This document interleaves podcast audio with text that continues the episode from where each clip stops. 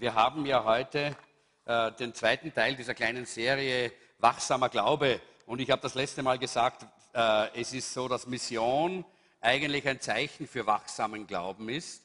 Äh, und äh, heute äh, geht es um Lebe deine Berufung. Und ich habe diese Bilder so schön gefunden, weil sie so dynamisch sind, gerade für Mission. Lebe deine Berufung.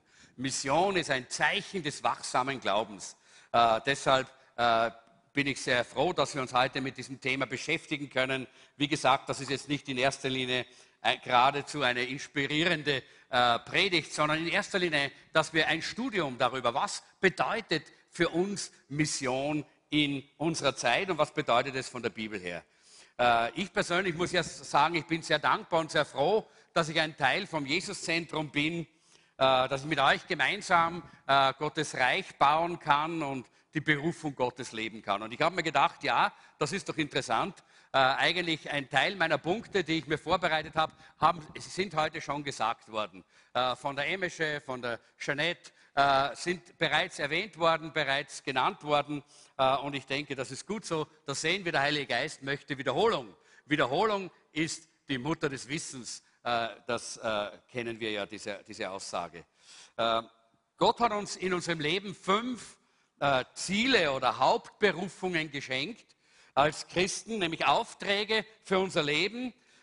Und das ist wichtig, dass wir die kennen, diese fünf. Ich denke, das Erste und Wichtigste ist, dass wir selber wissen, dass wir von Gott hier eine, eine Bestimmung haben. Gott hat uns eine Bestimmung geschenkt ein Plan für unser Leben. Wir sind kein Zufall. Du bist kein Unfall und kein Zufall. Äh, äh, es gibt vielleicht manchmal äh, Kinder, die scheinbar als zufällig oder ungewollt oder nicht geplant entstehen, aber bei Gott bist du trotzdem geplant. Auch wenn das vielleicht bei deinen Eltern nicht so war, bei Gott bist du geplant. Er hat dich geplant. Nicht deine Eltern, sondern Gott hat dich geplant. Du bist kein Zufall, sondern du bist von Gott vorbereitet für einen Plan, für einen Weg, für eine Aufgabe. Und das ist etwas ganz Fantastisches. Äh, und äh, ich möchte diese Berufungen jetzt ganz kurz anschauen. Jetzt kannst du es rauslegen, die nächste Folie. Da seht ihr, ihr könnt die Blanks auch einsetzen, die ihr auf eurem Papier habt. Zuerst mal, das erste ist, du bist berufen, geliebt zu werden. Das ist eine ganz wichtige Berufung, verstehst du das? Äh, es gibt Menschen, die, äh, die können das nicht annehmen. Aber äh, Gott hat dich eigentlich geschaffen als Gegenüber seiner Liebe. Gott hat dich geschaffen, um dich zu lieben. Gott hat dich nicht geschaffen, um dich zu verdammen. Gott hat dich nicht geschaffen, um dich zu verurteilen, sondern Gott hat dich geschaffen, um dich zu lieben. Was für eine wunderbare Berufung. Eine, Haupt, die, eine der Hauptberufungen unserem Leben ist, uns von Gott lieben zu lassen. Und wisst ihr, das ist ja auch der Grund, warum es mir manchmal einfach nicht in meinen Kopf hineingehen möchte, warum so viele Leute sich gegen Gott wehren. Aber ich kann mir vorstellen, warum. Weil sie ein falsches Gottesbild haben. Weil sie das Gottesbild haben von einem alten Mann mit einem langen Bart, mit einem dicken Stock, mit einem grimmigen Blick, der nur darauf wartet, ihnen immer wieder eins drüber zu gehen, äh, äh, ziehen, wenn sie Freude oder wenn sie, äh, äh wenn sie etwas Schönes erleben. Oder von einem rächenden und, und furchtbar äh, äh, zornigen und bösen Gott, wie es auch in anderen Religionen immer wieder dargestellt wird. Nein, unser Gott ist der Schöpfer Himmels und der Erde und er hat Himmel und Erde nur deshalb gemacht, weil er dich liebt. Weil er dich liebt. Und er hat dich geschaffen als ein Gegenüber seiner Liebe. Eine herrliche Berufung, diese erste Berufung. Du bist dazu berufen,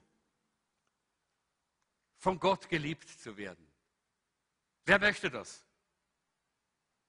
Ja, einige sind sich noch nicht ganz sicher und unschlüssig. Aber ich kann dir sagen, es ist das Schönste, was du erleben kannst, wenn du dich von Gott lieben lässt. Wenn du zulässt, dass die Liebe Gottes in dein Leben hineinströmt und dein Leben durchfließt und dein Leben anfängt neu zu machen. Das ist so etwas Wunderbares. Nur dann, wenn du das erlebst und annehmen kannst, wirst du die Fülle des Lebens wirklich erleben können. Das Zweite ist, du bist berufen, dazuzugehören. Auch das ist etwas Wichtiges. Du bist berufen, dazuzugehören. Gott hat dich nicht als einsame Insel geschaffen. Du bist nicht nur einfach irgendwo so ein, ein Einzelstück, das irgendwo im Universum herumtreibt, sondern du bist geschaffen, dazuzugehören, nämlich zur Familie Gottes. Dafür hat Gott dich berufen, dafür hat er dich gemacht und er hat dich berufen, dass du nicht ein einsamer äh, Cowboy bist irgendwo in dieser Welt, sondern dass du ein Teil davon bist. Denn in der Beziehung mit anderen findest du auch deine Bestimmung, die Gott in dich hineingelegt hat. Das Dritte ist, er hat dich berufen zu werden. Jetzt sagst du, was heißt das? Er hat dich berufen, zu dem zu werden, was er geplant hat.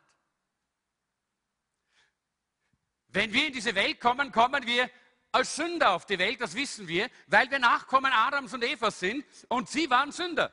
Und das ist ganz normal.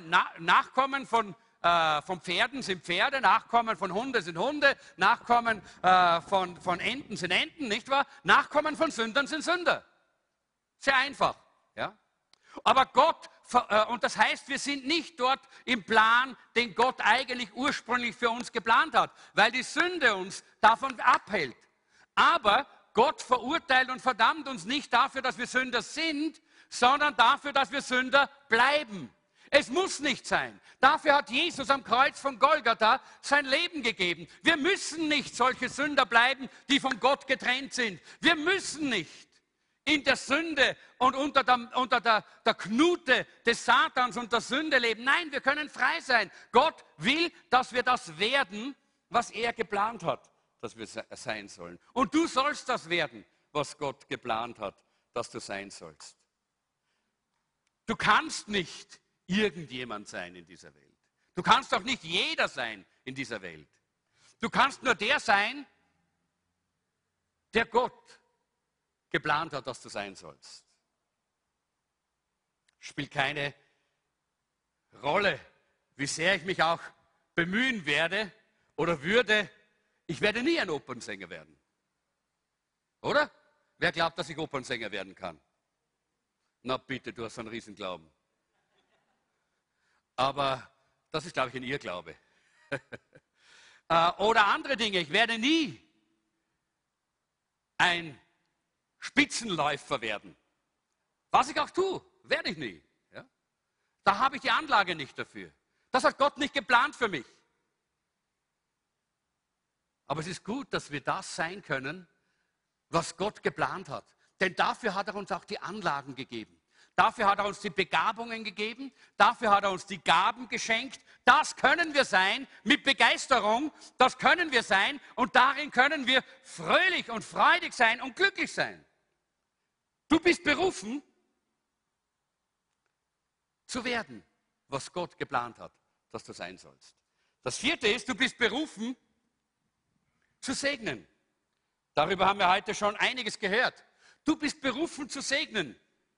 Das hat Gott in jedem hineingelegt, weil er ein segnender Gott ist. Es ist sein Wesen zu segnen. Und deshalb möchte er auch, dass wir andere segnen, dass wir ein Segen sind. Dass wir verstehen, es dreht sich nicht alles um uns. Gott hat dich nicht auf diese Erde gesetzt, damit du nur für dich selber lebst, damit du nur an dich selber denkst. Es geht nicht um dich. Es geht darum, dass Gott durch dich Segen verbreiten möchte in dieser Welt. Deshalb bist du hier auf dieser Welt. Es geht um andere, die durch uns gesegnet werden. Das ist ja auch das Gesetz von Saat und Ernte. Ich werde am meisten gesegnet, wenn ich segnen kann. Ich bin am reichsten, wenn ich geben kann. Und ich bin am ärmsten, wenn ich immer nur geben mir, geben mir, geben mir, geben mir, geben mir, geben mir spiele. Und alles für mich behalte, was ich habe. Und da möchte ich einfach noch einmal zu, zu dem zurückkommen, was, ich, äh, was auch Jeanette schon äh, in, äh, in der Einleitung für unser, unsere Opferzeit gesagt hat. Es ist so wichtig, dass wir das verstehen. Gott braucht ja unser Geld nicht, aber Gott möchte, dass wir geben, damit wir frei werden in unserem Herzen von dieser Bindung, dieses, äh, dieses Gebundensein an die, an die materiellen Dinge. Und wenn du einen Euro hast in der Woche, kannst du geben. Nämlich deinen Zehnten, zehn Cent in der Woche kannst du geben. Und das können schon die Kinder, die ein, ein Taschengeld geben. Das können die Flüchtlinge, äh, die, die ein, ein kleines Geld bekommen. Wenn du gesegnet werden möchtest, dann musst du segnen. Wenn du ständig Probleme mit deinen Finanzen haben möchtest, und ich weiß, es gibt solche, die ständig jammern und ständig jammern und ständig jammern, und wenn man dann schaut, dann, sie geben nie, sie geben nie. Sie wollen immer nur haben und sie jammern, weil Gott segnet nicht wenn unseren Egoismus. Gott hat uns nicht hierher gestellt, nur damit wir unseren Egoismus pflegen, sondern damit wir segnen, damit andere durch uns gesegnet werden, damit das Reich Gottes durch uns gesegnet wird, damit die Menschen alle Jesus Christus kennenlernen. Alles, was du siehst, bekommst du vielfach zurück. Wenn du Kritik siehst, dann bekommst du viel Kritik zurück. Wenn du Liebe siehst, dann wirst du viel Liebe zurückbekommen. Wenn du Lobpreis siehst, siehst dann wirst du merken, wie auch dir gegenüber Preis und Lob entgegenkommt. Genau das ist, was Gott uns in seinem Wort zeigt. Dazu sind wir berufen. Wir sind berufen zu segnen. Stell dir mal vor, eines Tages kommst du in den Himmel und was wird Gott dann zu dir sagen? Wird er sagen, warum warst du nicht mehr so wie jemand anderer? Warum Hast du nicht mehr gehortet und noch mehr für dich gesammelt? Nein, das wird er nicht sagen. Wisst ihr, was er dich fragen wird? Er wird dich fragen, warum warst du nicht mehr das, was ich eigentlich in dich hineingelegt habe? Und er wird dich fragen, warum hast du nicht mehr gegeben und gesegnet, damit ich dich mehr segnen hätte können und dir mehr zurückfließen hätte lassen können? Fünftens, und das ist jetzt äh, der Punkt, mit dem wir uns heute in erster Linie beschäftigen wollen, du bist berufen, gesandt zu werden. Du bist berufen, gesandt zu werden. Wer von euch möchte gern Gottes Plan für die Geschichte wissen? Einige sind so zögerlich heute. Äh, ja, es ist doch gar nicht mehr so heiß. Wisst ihr, Gottes Plan für diese Geschichte ist ganz einfach. Gott sammelt eine Familie, die ihn liebt und in alle Ewigkeit mit ihm lebt. Das ist Gottes Plan für die Geschichte. Gott sammelt eine Familie, die ihn liebt und in alle Ewigkeit mit ihm lebt. Das können wir in die nächste Folie nehmen. Und da lesen wir diese Bibelstelle dazu aus Epheser Kapitel 1, Vers 5. Da heißt es, von Anfang an war es ein unveränderlicher Plan, uns durch Jesus Christus als seine Kinder aufzunehmen. Das heißt, in seine Familie zu adoptieren. Und an diesem Beschluss hatte er viel Freude. Ja, Gott hatte Freude daran, diesen Plan der Geschichte umzusetzen, nämlich uns als seine Kinder in die Familie aufzunehmen, sich eine Familie zu schaffen, die in Ewigkeit mit ihm lebt.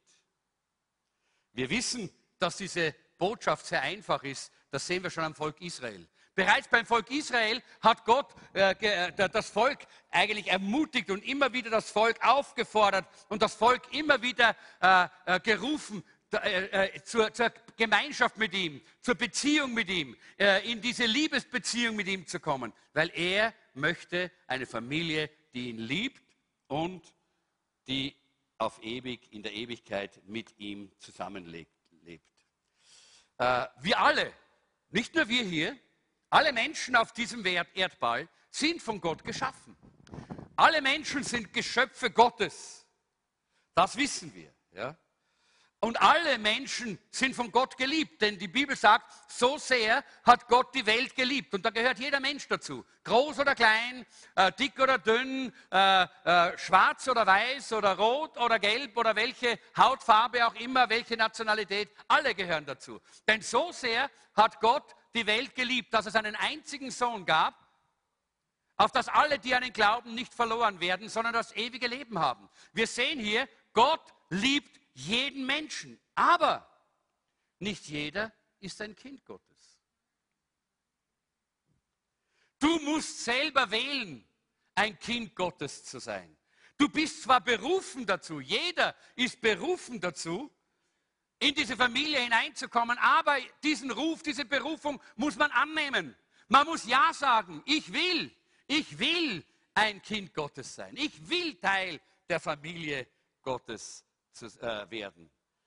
Es gibt nur zwei Wege, wie man in, die, in eine Familie hineinkommt. Entweder wird man hineingeboren in die Familie oder man wird adoptiert. Und die Bibel verwendet beide Bilder dafür, dass wir als äh, Menschen in die Familie Gottes hineinkommen. Einmal werden wir von, neu, von neuem geboren durch den Heiligen Geist. Wir bekommen Kinderstatus, wenn wir von neuem geboren werden. Aber anders heißt es auch, wir sind adoptiert von Gott. Das heißt, wir, wir haben alle Rechte, alle Rechte in der Familie, äh, auch wenn wir erst später im Leben uns irgendwann einmal entschieden haben, ein Teil äh, der Familie Gottes zu werden und Jesus unser Leben zu öffnen.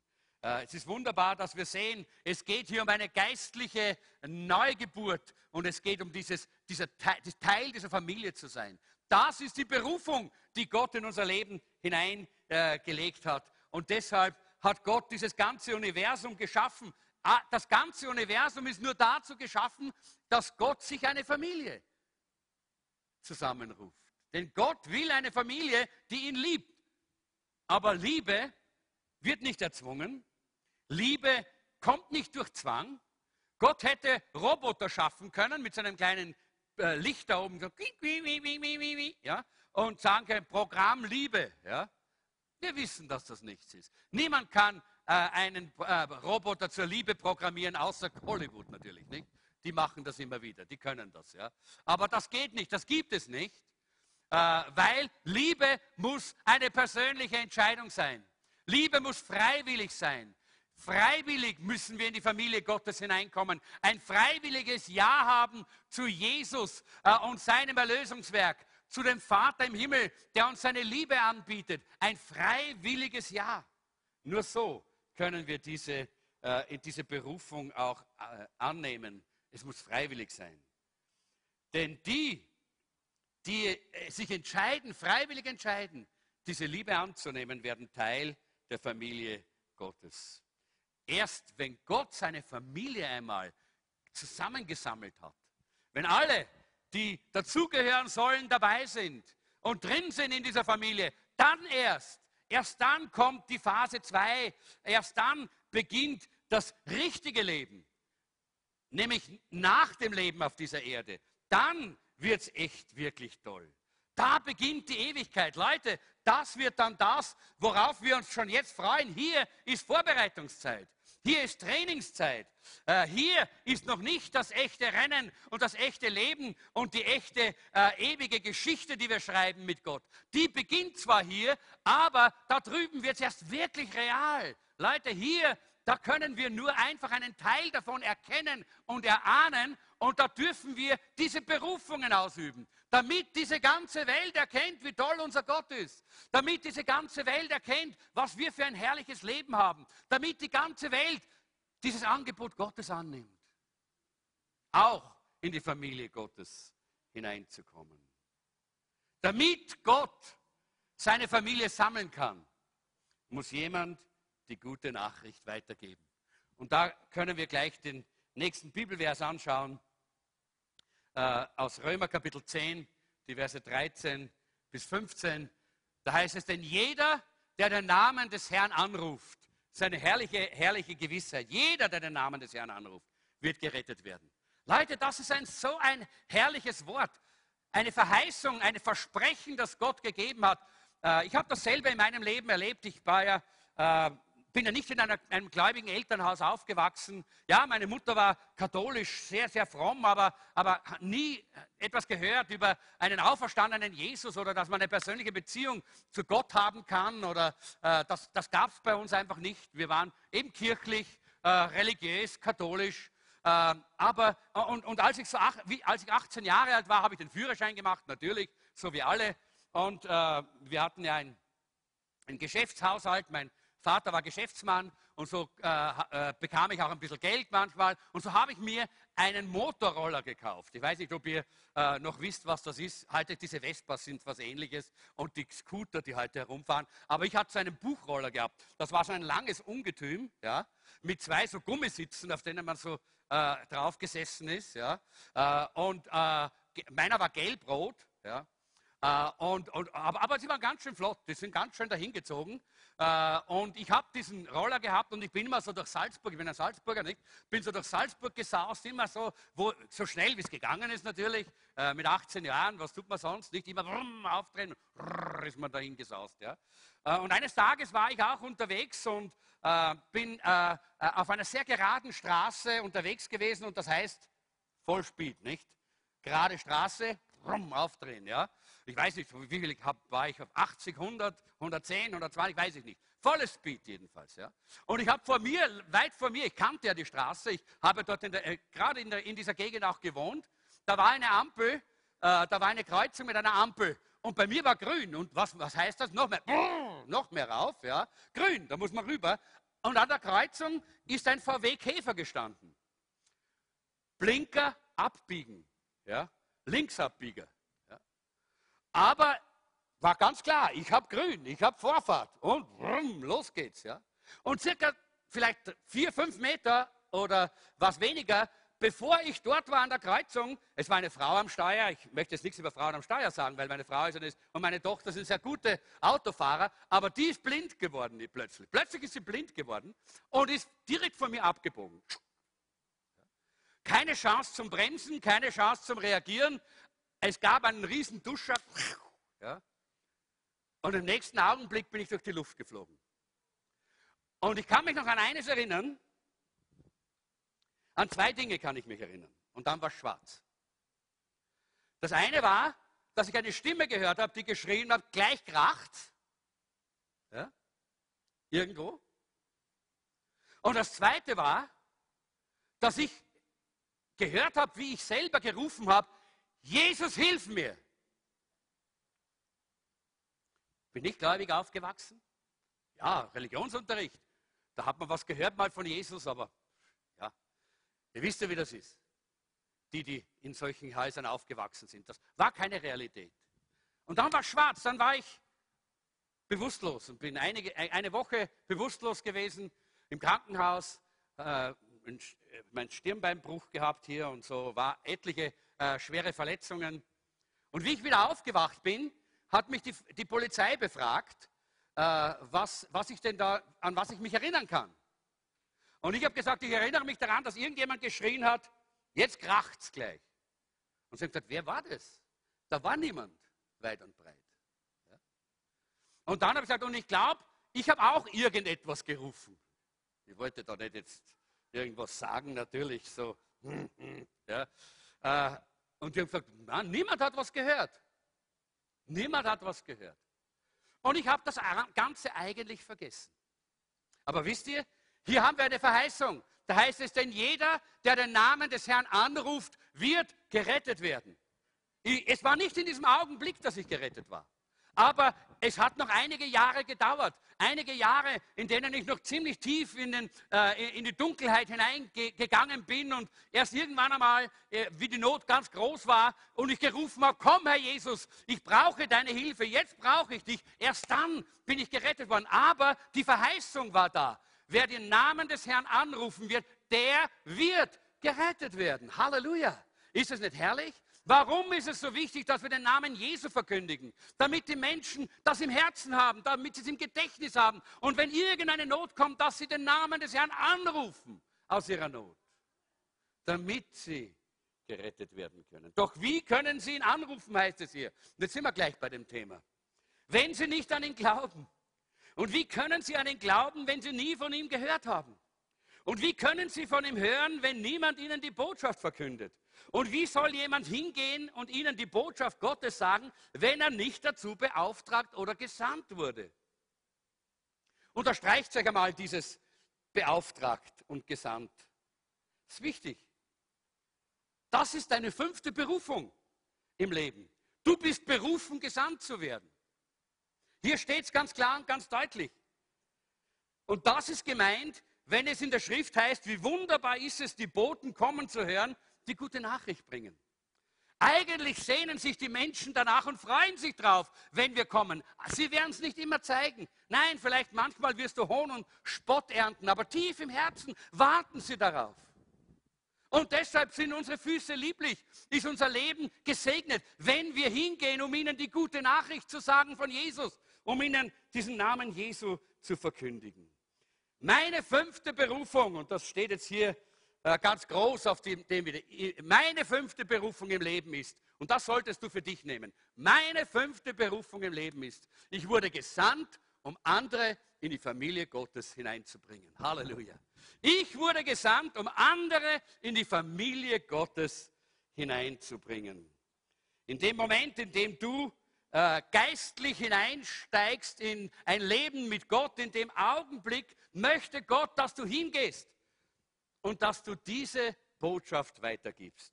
Wenn ich heute äh, für AIDS, es gibt ja heute schon gewisse Mittel, die helfen, aber im Großen und Ganzen gibt es ja kein Heilmittel äh, dafür oder Krebs.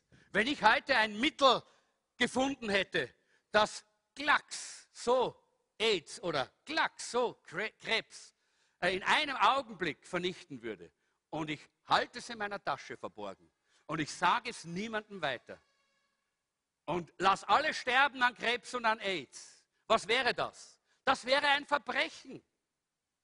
Ja, das wäre ein Verbrechen. Man müsste mich einsperren wenn ich das tun würde. Aber die gute Nachricht, die die einzige Botschaft ist, die die Menschen aus dem ewigen Tod, von der ewigen Verdammnis errettet, die behalten wir so oft in der Tasche und nur für uns. Und eigentlich machen wir uns damit ja schuldig und strafbar, wenn wir den Menschen nicht diese herrliche, wunderbare Botschaft von Jesus verkündigen.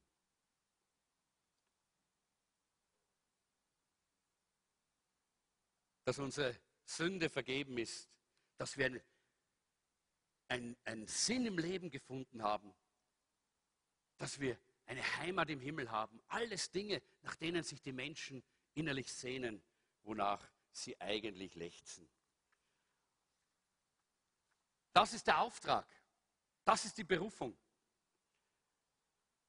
Vor einigen Jahren, eigentlich vielen Jahren, damals, wie wir da, äh, diesen, äh, diesen Raum eingeweiht haben, oder, oder begonnen haben, 2009 war das, kam Rick Warren, wer erinnert sich an den Abend? Ja? Eines, kam Rick Warren zu uns, er war da äh, bei einer, bei einer äh, Business-Veranstaltung als Sprecher und ist dann zu uns gekommen und hat hier zu Leitern und zu Pastoren gesprochen. Und was er hier weitergegeben hat, war, er, nannte das den Friedensplan. Den Friedensplan Gottes für diese Welt. Und der hat mich ein bisschen jetzt inspiriert, da hineinzuschauen, äh, was eben Mission für uns wirklich für eine Bedeutung hat. In 2. Korinther Kapitel 15, 5, Vers 18, da heißt es, durch Jesus Christus hat Gott Frieden zwischen uns und ihm selbst geschaffen. Hier haben wir den Friedensplan. Durch Jesus Christus hat Gott Frieden zwischen uns und ihm selber geschaffen. Dann hat Gott uns die Aufgabe gegeben, andere zum Frieden mit ihm zu führen. Hier haben wir die Berufung. Das ist deine Berufung. Das ist meine Berufung. Wir sind Friedensboten. Wir können hingehen, um andere in den Frieden hineinzuführen. Das ist etwas ganz Tolles. Die Bibel nennt das auch den Dienst der Versöhnung. Eines Tages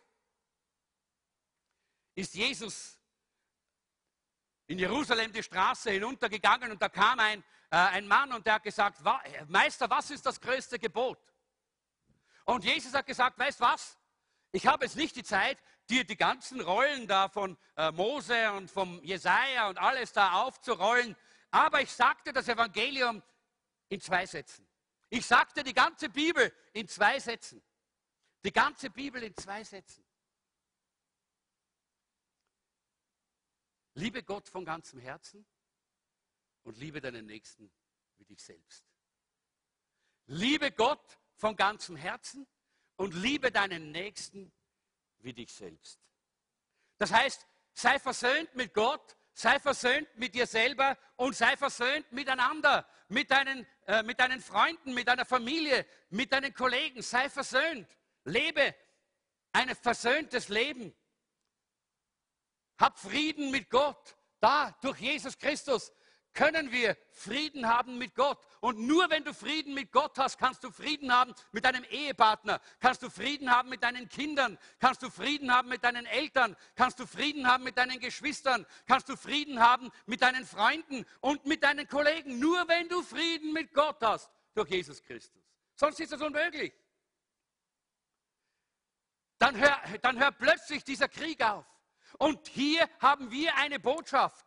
Die Botschaft ist, Jetzt würde ich fast etwas sagen, was wir äh, letzten Sonntag bei unserem Ehepaar Tag gehört Stop it! Alle, die dabei waren, die wissen, wovon ich jetzt rede. Stop it! Hör auf, Krieg zu führen gegen Gott. Er hat Frieden geschaffen. Hör auf, dich gegen Gott zu stellen. Er hat Frieden geschaffen. Hör auf, Krieg zu führen gegen die anderen Menschen rings um dich. Er hat dir den Frieden gegeben, sodass du Frieden mit den anderen haben kannst.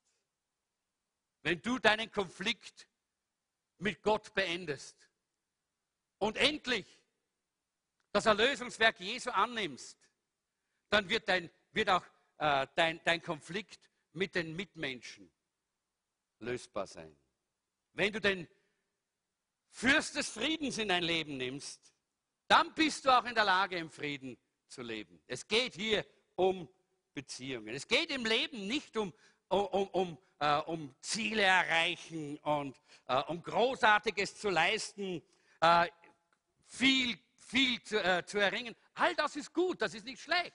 Ja, jeder soll nach seinen Gaben und Begabungen sein Bestes geben, denn sonst bist du kein Verkündiger. Ja? Aber das ist nicht das letztendliche Ziel. Das letztendliche Ziel ist Beziehungen zu haben. Beziehung zu Gott. Beziehung zur Familie, Beziehung untereinander in der Gemeinde und Beziehung in, äh, in der Gesellschaft. Gute Beziehungen, Beziehungen, die nur da sein können, wenn unsere Beziehung zu Gott stimmt. Dieser Friedensplan Gottes kann nur dann ausgeführt werden, wenn du diese fünfte Berufung deines Lebens annimmst. Nur dann ist es möglich, dass du das tust. Ich kann mir vorstellen, dass einige Leute in den Himmel kommen und Gott sagt, komm, wir schauen uns mal die Ziele an, die ich für dich geschaffen habe. Den Grund, warum du existiert hast und existierst. Schauen wir uns die Berufungen deines Lebens an. Und dann wird er fragen, hast du dich von mir lieben lassen? Und dann werden die Leute sagen, ja, ja, das habe ich gelernt, ja, das habe ich gemacht.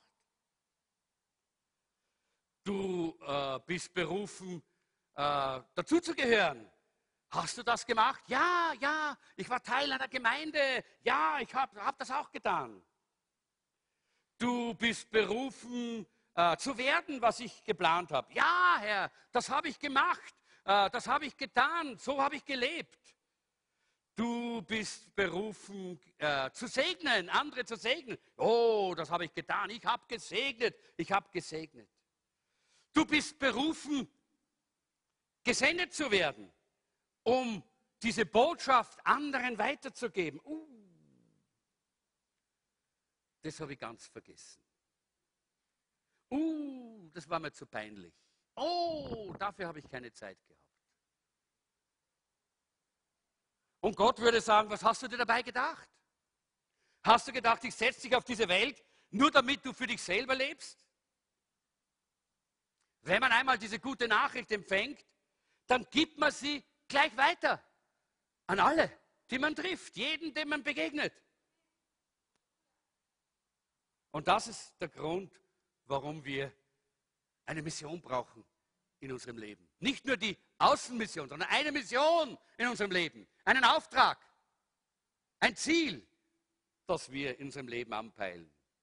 Und der Friedensplan bedeutet, normale Menschen, und das ist das Gute, normale Menschen, von Gott bevollmächtigt, machen gemeinsam einen Unterschied, eine schaffen eine Veränderung, wo immer sie sind. Das ist das Tolle. Normale Menschen, nicht irgendwelche Spezialisten, nicht Superstars. Dieser Friedensplan ist nicht für besonders heilige Menschen oder für Nonnen oder Pastoren oder Priester oder Evangelisten oder Missionare, sondern für Menschen wie du und ich. Für uns ist dieser Friedensplan. Wir können den nicht in der eigenen Kraft, das ist auch so schön, für normale Menschen, die von Gott bevollmächtigt sind. Den Friedensplan, diesen Plan Gottes, diese Berufung, die er hat für uns, die können wir nicht in unserer eigenen Kraft ausüben. Das ist unmöglich. Dazu brauchen wir die Kraft des Heiligen Geistes. Aber er hat ja gesagt, er wird uns die Kraft aus der Höhe geben. Halleluja. Ist das nicht wunderbar? Und ich bin froh über das Zeugnis von der Emesche, die uns das einfach wiederum bestätigt hat. Gott will mit seinem Heiligen Geist erfüllen. Gott will uns mehr ausrüsten. Und zwar gemeinsam. Es heißt, die machen gemeinsam einen Unterschied. Nicht alleine, in einer Gruppe, in Teams. Das hat Gott so geplant. Nicht allein und einsam. Und dann, wo immer sie sind. Wo?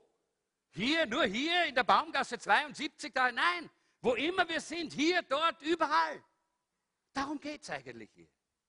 Johannes 15, Vers 16 sagt, nicht ihr habt mich erwählt. Ich habe euch erwählt und ich habe euch dazu berufen, hinzugehen. Unterstreicht das wieder, hinzugehen. Unterstreicht dir das hinzugehen. Es ist gut, dass du das, äh, äh, dass du das markierst. Teil deiner, äh, deiner, deiner Aufgabe, deiner Lebensmission ist, hinzugehen. Du bist gesandt, du musst gehen. Ich habe euch dazu berufen, hinzugehen und Frucht zu tragen, die Bestand hat. Frucht ist hier ein Bild für ein erfolgreiches Leben, ein erfülltes Leben, ein produktives Leben, ein fruchtbares Leben. Und Jesus sagt, er will, dass wir Frucht bringen, die bleibt, die Bestand hat. Und ich muss leider sagen, und da äh, wollen wir ganz ehrlich sein, oder? Vieles, was wir tun in unserem Leben, wird nicht bleiben. Vieles, was wir in unserem Leben, äh, wo wir Zeit investieren, wo wir, wo wir Kraft investieren, wo wir, wo wir Gaben und Begabungen investieren, wird nicht bleiben. Vieles, was ich tue, wird nicht bleiben. Wenn ich mich stundenlange mit meinem Computer beschäftige, um ihn besser zu machen und aufzutunen und sonst was, das wird nicht bleiben. Eines Tages, wenn ich in die Ewigkeit gehe, puh, die Computer dort oben, die können wir uns gar nicht vorstellen. Ja? Da brauchen wir nichts mehr tunen. Da spielt es keine Rolle mehr, ob Mac oder, äh, oder, oder PC oder. Ah, das ist alles noch viel besser. Das gibt es gar nicht hier. Und das, was wir da investieren, das wird nicht bleiben. Ja, wir müssen trotzdem manches hier investieren, das ist keine Frage. Aber wichtig ist, dass wir verstehen, Jesus möchte uns die Möglichkeit geben, Dinge zu schaffen, die bleiben, die Bestand haben. Die Frucht, die bleibt, sagt er hier. Und er möchte, dass es Dinge sind, die auch in der Ewigkeit dann noch erinnert werden. Viele Dinge, die wir tun, an die erinnern sich wahrscheinlich die meisten Leute in 30 oder in 10 Jahren vielleicht noch gar nicht. Vielleicht, man, das Problem ist ja oftmals mit, dem, mit einem Prediger, nicht? Wir, wir, wir sind ja eigentlich äh, sehr arm, nicht? Wir äh, investieren sehr viel Zeit und Energie in die Vorbereitung einer Predigt. Und wenn wir dann schauen, wie die Statistik äh, dann äh, sagt, dass am Mittwoch der nächsten Woche die meisten Menschen nur mehr drei Prozent von dem auch wirklich wissen, was ich heute hier gepredigt habe, dann könnte ich eigentlich sagen, naja, ich könnte viel mehr baden gehen und nur drei Prozent eigentlich von meiner Energie in die Predigt hineinstecken. Aber wenn, wenn dann von den verbliebenen drei Prozent ihr nur mehr drei Prozent habt, dann wäre das fast schon ein, eine Nano-Predigt. Äh, aber äh, versteht ich glaube, ihr versteht schon, was ich meine. Es gibt vieles, was, woran man sich nicht mehr erinnern wird in unserem Leben. Aber eines wird bleiben.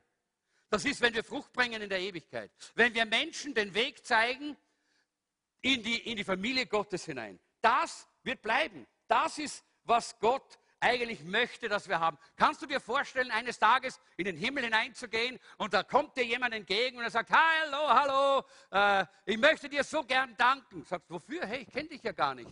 Ich möchte dir danken, weil du hast damals mitgemacht bei diesem Missionseinsatz und du hast damals mitgearbeitet bei dieser, äh, an der Organisation dieser Veranstaltung und deshalb bin ich heute hier, weil ich habe da Jesus kennengelernt und deshalb, weil du das getan hast, deshalb kann ich heute die Ewigkeit hier mit Gott verbringen. Ich bin in Ewigkeit dein Freund.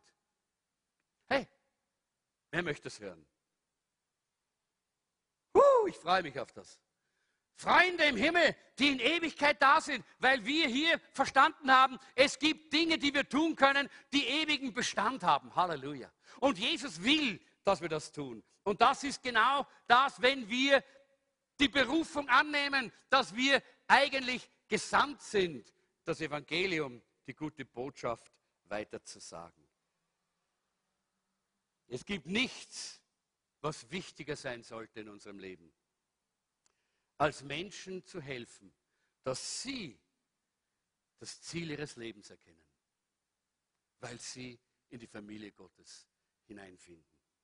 Es gibt drei Dimensionen eigentlich im Friedensplan Jesu äh, und wir kennen das. Äh, Jesus sagt, äh, ihr werdet meine Zeugen sein in Jerusalem, in Judäa, in Samaria und bis ans Ende der Welt. Drei Dimensionen haben wir hier in diesem Auftrag, in dieser Berufung, in diesem Friedensplan. Das ist einmal der persönliche Frieden, dann der lokale Frieden und dann der globale Frieden. Ja? Das sind diese drei Dinge. Und du brauchst für jeden dieser Bereiche einen Plan. Und wir sehen hier gleich, und da wollen wir uns, äh, das habt ihr ja auch in euren Unterlagen, äh, ein persönlicher Friedensplan ist mein persönlicher Auftrag an, den, an die Menschen in meinem Leben. Nicht an den Menschen, sondern an die, äh, der Auftrag an den Menschen ja, oder an die Menschen in meinem Leben. Ich muss die Menschen, die Gott mir anvertraut hat, in meinem Alltag, die muss ich erreichen und da brauche ich einen Plan. Wie kann ich meine Nachbarn erreichen? Wie kann ich ihnen weiter sagen? Ich kann dir eine sagen, du hast ein gewaltiges Werkzeug. Du hast eine mächtige Waffe, die Gott dir gegeben hat. Weißt du, wie die heißt? Dein persönliches Zeugnis. Fang nicht an, mit den Leuten über Theologie zu diskutieren. Du hast etwas so Mächtiges, das ist viel stärker als Theologie. Das ist dein persönliches Erlebnis mit Gott. Niemand kann dir das wegnehmen, niemand kann dir das streitig machen, denn das ist eine Realität. Die kannst du immer den Leuten vor Augen führen. Das ist eine herrliche und wunderbare Möglichkeit. Das ist ein Plan, den Gott dir gegeben hat, wie du den Menschen helfen kannst, dass sie Gott persönlich kennenlernen können. Das zweite äh, ist ein lokaler Friedensplan. Das ist das, was wir in unseren Live-Gruppen und Dienstgruppen machen hier in der Gemeinde. Das ist, wie wir als Gemeinde funktionieren. Deshalb Live-Gruppen. Unser, äh, äh, unsere äh, äh, Arbeitsweise hier ist, jeder, der Mitglied ist in unserer Gemeinde, äh, sollte oder eigentlich wollen wir das ganz stark unterstreichen, müsste Teil einer Live-Gruppe sein. Warum?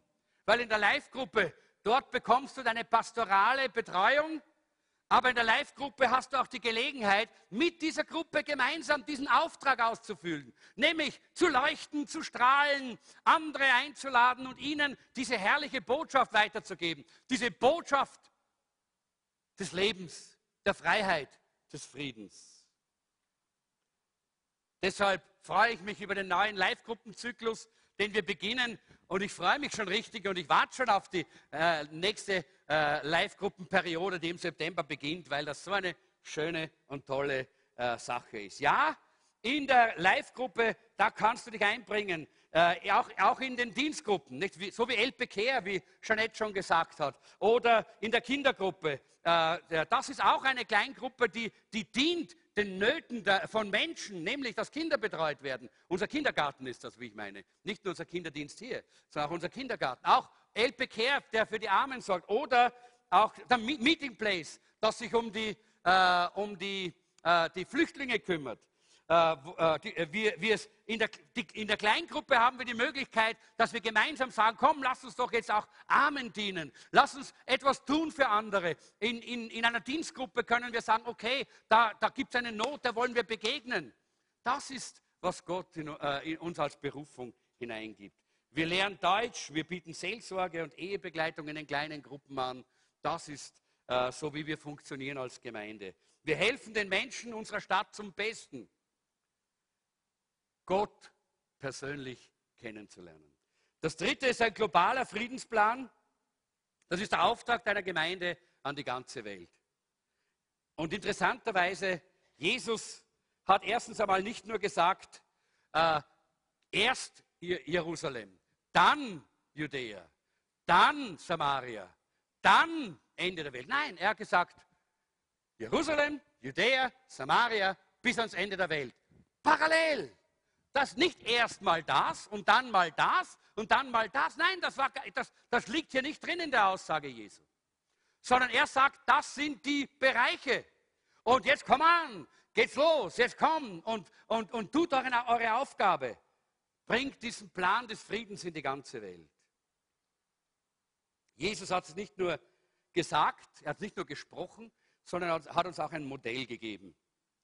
Und er möchte auch, dass wir diesem Modell folgen. Fünf Dinge hat Jesus getan und die wollen wir uns jetzt noch anschauen zum Abschluss. Fünf Dinge hat Jesus getan und dann wollen wir schauen, wie wir das umsetzen können bei uns in unserer Gemeinde, in unserem Leben. Und diese fünf Dinge wollen wir auch als Gemeinde tun. Das erste ist, Jesus hat eine Gemeinde gegründet. Halleluja, oder? Wer freut sich, dass Jesus die Gemeinde gegründet hat? Ja, gut, ihr dürft auch einmal euren Mund öffnen. Das ist gar nicht verboten in der Pfingstgemeinde. Da kann man ruhig auch mal Halleluja oder Amen sagen, wenn das äh, so äh, dran ist. E, Jesus gründete eine Gemeinde. Ganz wichtig. Er hat gesagt, ich will meine Gemeinde bauen. Er hat nicht gesagt, ich will einfach nur so äh, Bekehrte in der Welt herumlaufen haben. Nein, ich will meine Gemeinde bauen. Das ist ein ganz wichtiges, äh, wichtiger Dienst, den er äh, uns vor, vorgemacht hat, den auch wir auch hier haben. Äh, er, er, hat eine Gemeinde, die den Dienst äh, der Versöhnung und der Wiederherstellung hat, ins Leben gerufen. So eine Gemeinde wollen wir sein und sind wir und da bin ich sehr froh, denn diese Welt ist voller Konflikte. Und wir brauchen diesen Frieden Gottes und der ist in der Gemeinde, weil er ist der Friedefürst, der, der, der das Haupt der Gemeinde ist. Zweitens, Jesus rüstete dienende Leiter zu. Jesus liebt jeden, aber Jesus hat nur 5000 gespeist, das waren vielleicht mehr, weil Frauen und Kinder, haben, sagt man immer 10, 10 bis 12.000 wahrscheinlich. Aber er hat nur diese Gruppe gespeist mit, äh, mit diesem Brot und den Fischen. Er hat nur 70 trainiert. Ja? Und er hat nur 12 zu Jüngern gemacht. Und er hat nur drei gementort als Mentor. Wir sehen hier, er hat dienende Leiter ausgerüstet und hat sie äh, geführt und geleitet und gementort, dass sie das Ziel erreichen, das er gesehen hat, dass sie erreichen sollten. Und das ist Teil auch unseres Dienstes und Teil des Lebens. Und drittens, Jesus half den Armen. Immer und überall. In seiner ersten Predigt hat er gesagt, der Geist des Herrn ist auf mir. Er hat mich gesalbt, den Armen die gute Nachricht zu verkündigen. Das war die Nummer eins auf seinem Plan den Armen das Evangelium, die gute Nachricht zu verkündigen. Hat Gott Lieblinge? Nein. Ja, Gott hat Lieblinge. Die Armen. Die Armen, er liebt die Armen ganz besonders. Die Armen und die Hilflosen, sagt uns die Bibel. Es gibt über 2000 Verse in der Bibel über die Armen. Und Gott sagt immer, ich will den Armen helfen. Viertens, Jesus heilte die Kranken. Er hat sich um die Kranken gesorgt. Und die Bibel sagt uns, er ist in jedes Dorf und jeden Ort hineingegangen und er hat gepredigt, er hat gelehrt und er hat geheilt. Drei Dinge, die er getan hat. Ein Drittel seines Dienstes war Heilung. Da ging es um Gesundheit. Ja, er hat gepredigt und äh, das heißt, er hat die, äh, die gute Nachricht, die frohe Botschaft verkündigt. Ja, er hat gelehrt, das heißt, er hat auch eben die Leiter ausgebildet und Menschen weitergeführt durch die Lehre, aber er hat auch geheilt. Und deshalb ist es auch kein Zufall, dass eigentlich Krankenhäuser eine christliche Erfindung sind. Krankenhäuser sind eine christliche Erfindung. Die ersten Krankenhäuser haben Christen aufgebaut. Missionare. Christen haben diese Krankenhäuser gebaut, weil sie sich um die Kranken gekümmert haben. Weil sie haben gepredigt, sie haben gelehrt und sie haben auch im Glauben geheilt, aber auch dafür gesorgt, dass die, die jetzt nicht sofort die Heilung so empfangen, auch betreut werden. in, ihrem Heilungsprozess. Deshalb gibt es auch so viele Krankenhäuser mit christlichen Namen. Und deshalb glauben wir als Gemeinde an Bildung für den Verstand, Lehre.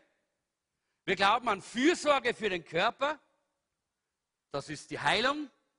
Und wir glauben an Rettung für die Seele. Das ist die Verkündigung des Evangeliums, die Evangelisation, die Mission, die Gott für uns hat. Und das ist auch ein Dienst Jesu gewesen. Fünftens, Jesus investierte in die nächste Generation.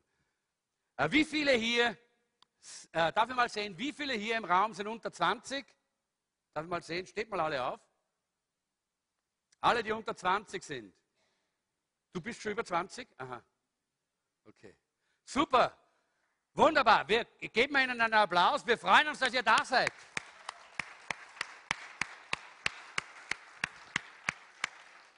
Super, dass ihr da seid. Dürft ihr, äh, dürft ihr wieder niedersetzen. Unten haben wir eine ganze äh, Bande von Kindern, äh, die, ich weiß nicht, wie viel das sind, 25, 30 vielleicht oder so, äh, die auch zu dieser Generation gehört, zu diesen, äh, dieser nächsten Generation. Jesus hat gesagt, lasst die Kinder zu mir kommen, denn ihnen gehört das Reich Gottes. Warum? Denn wenn du das Reich Gottes ausbreiten willst, brauchst du die nächste Generation. Und Jesus hat sich auch damit beschäftigt. Er hat investiert in die nächste Generation. Auch wir wollen investieren mehr in Jugend- und Kinderarbeit, äh, in, in diese Gruppen, die so wichtig sind für die Gemeinde.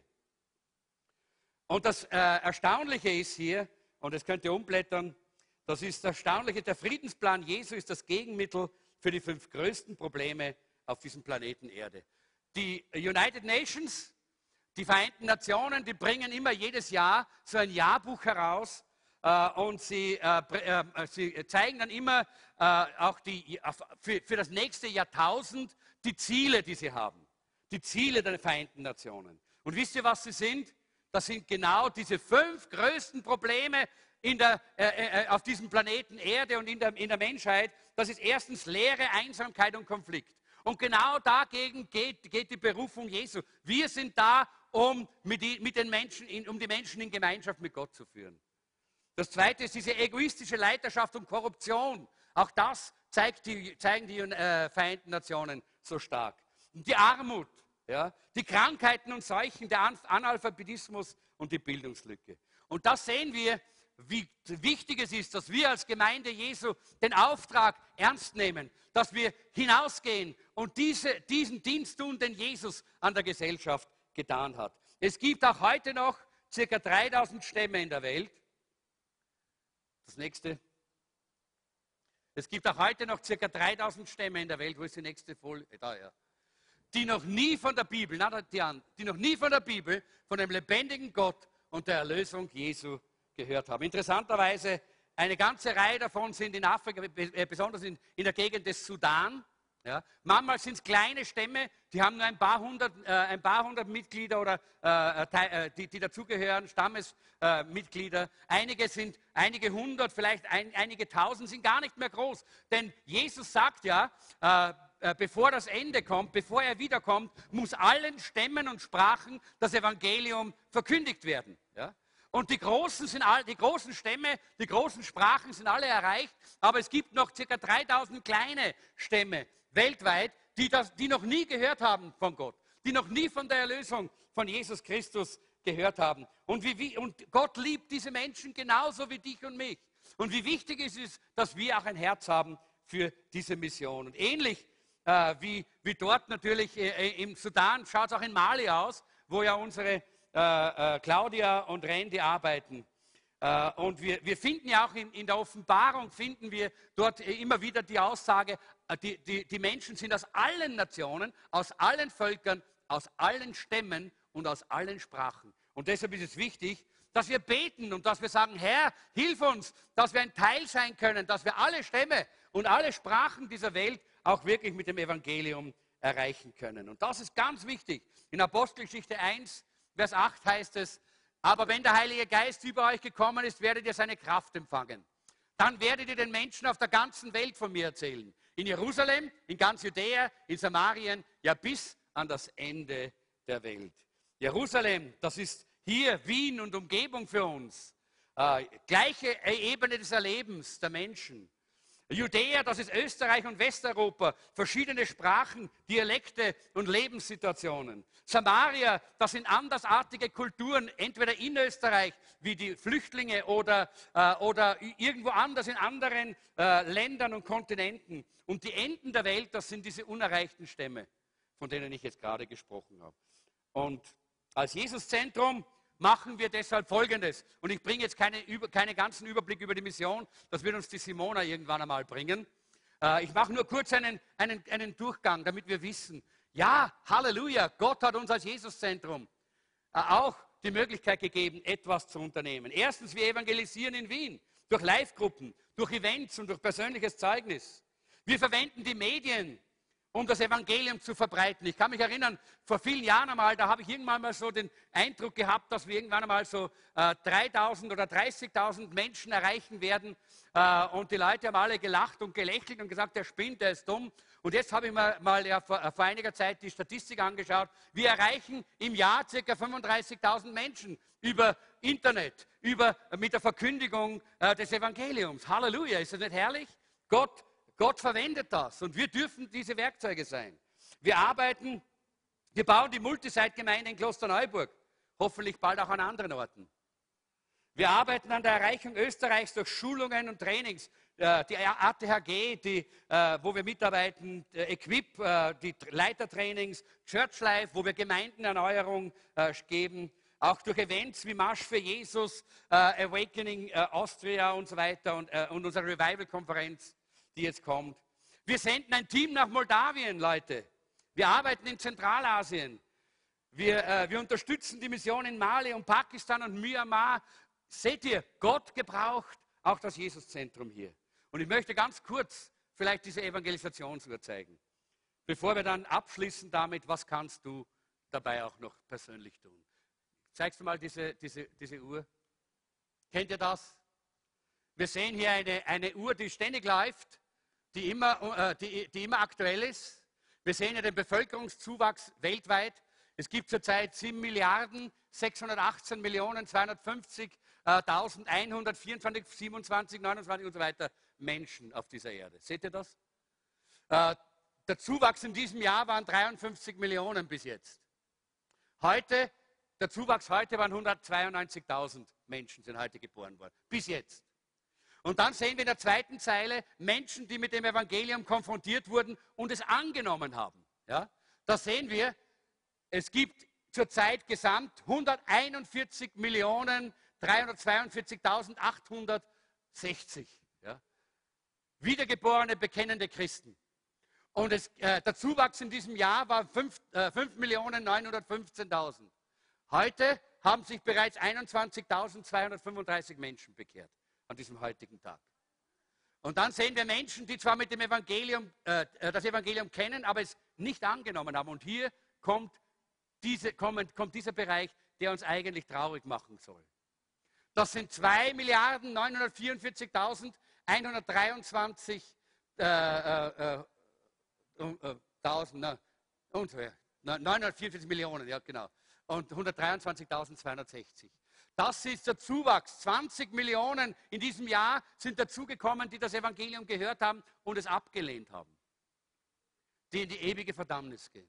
Und dann Menschen, die keine Chance haben, mit dem Evangelium in Berührung zu kommen, gibt es 3 Milliarden 832.000 Millionen 784.221.